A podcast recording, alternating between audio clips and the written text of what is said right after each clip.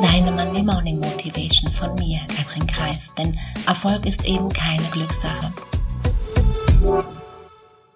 Lass mich dir heute eine Geschichte erzählen. Der kaputte Krug. Der Autor ist unbekannt.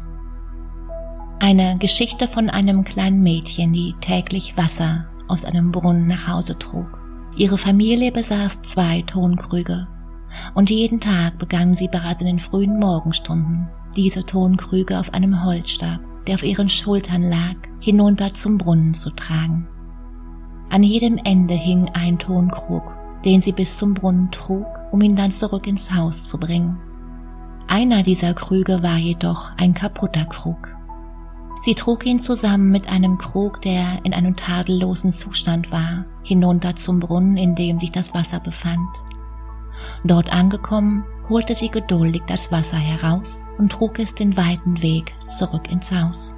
Und natürlich hatte der kaputte Krug bereits einen Großteil des Wassers verloren, als sie im Haus ankam. So konnte ihre Mutter nur die Hälfte dessen nutzen, um zu kochen. Der Krug, der heil war, war hingegen prall gefüllt, weshalb die Mutter diesen Krug viel lieber mochte. Der kaputte Krug schämte sich und der heile Krug begann den anderen Tonkrug immer zu, ja zu, zu triezen. Er konnte es nicht verstehen, warum das Mädchen den kaputten Krug immer noch aufbewahrte, da er der Familie ja jeden Tag viel weniger Wasser brachte. Sie verstanden auch nicht, wieso sie immer genau diesen Krug für das Wasser benutzte, weil das machte ja gar keinen Sinn, oder? Der kaputte Krug schämte sich. Er hatte die Familie die letzten Jahre begleitet und liebte sie so sehr. Er fühlte sich schlecht, als er bemerkte, dass er ihn nicht mehr wirklich nützte. Und auch verstand er nicht, warum sie ihn noch nicht in den Müll geworfen hatten. Und nachts erinnerte er sich an eine Zeit, in der auch er ein wunderschöner Tonkrug war, der seiner Familie von Nutzen war. Er hatte damals keinen einzigen Kratzer. Er war einer der stärksten Krüge. Doch eines Tages war die Tochter der Familie gestolpert und an diesem Tag war der Krug angebrochen, ja vielleicht auch unbrauchbar geworden. Und das war lange Zeit her und die Familie trennte sich trotzdem nicht von diesem Tonkrug. Das Mädchen ging Tag für Tag ihrer Gewohnheit nach. Sie stand früh auf und ging Wasser holen. Und manchmal holte sie mit ihrer Hand etwas aus ihrer Tasche und streute es auf den Weg, den sie mit ihren leeren Krügen täglich zum Brunnen lief. Was das war, wussten die beiden Krüge nicht. Nach einiger Zeit jedoch, als das Mädchen die beiden Krüge gerade mit Wasser füllte, sagte der kaputte Krug, ich schäme mich so und bitte dich mir zu vergeben. Aber wieso? fragte das Mädchen. Weshalb schämst du dich? Seit Jahren schaffe ich es nur noch, die Hälfte des Wassers bis zum Haus zu transportieren. Und das alles wegen dieses Risses, welcher das Wasser durchsickern lässt. Wegen mir kannst du trotz großer Anstrengung immer nur die Hälfte abliefern und läufst den ganzen Weg umsonst, erklärte der kaputte Krug.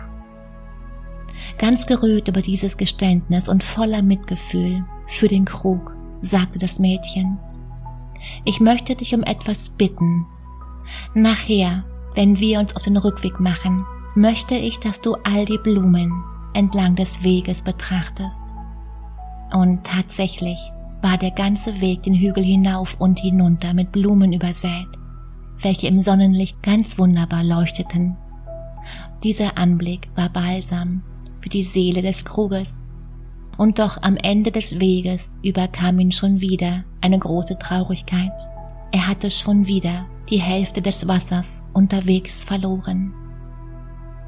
Da sagte das Mädchen zum Krug, ist dir aufgefallen, dass all die wunderbaren Blumen nur auf einer Seite des Weges blühen und dort, wo ich den intakten Krug trage, kaum welche wachsen ich wusste schon sehr, sehr lange, dass du einen Teil Wasser verlierst. Ich habe Blumensamen auf deiner Seite des Weges gestreut und jeden Tag gießt du diese mit deinem Wasser. Und nur dank dir konnte ich in den letzten Jahren wunderschöne Blumen pflücken. Und ohne dich hätte ich niemals solch frische, schöne und bunte Blumen finden können. Und erst jetzt hatte der Krug begriffen, dass auch er auf seine Weise etwas zum Glück der Welt beitrug.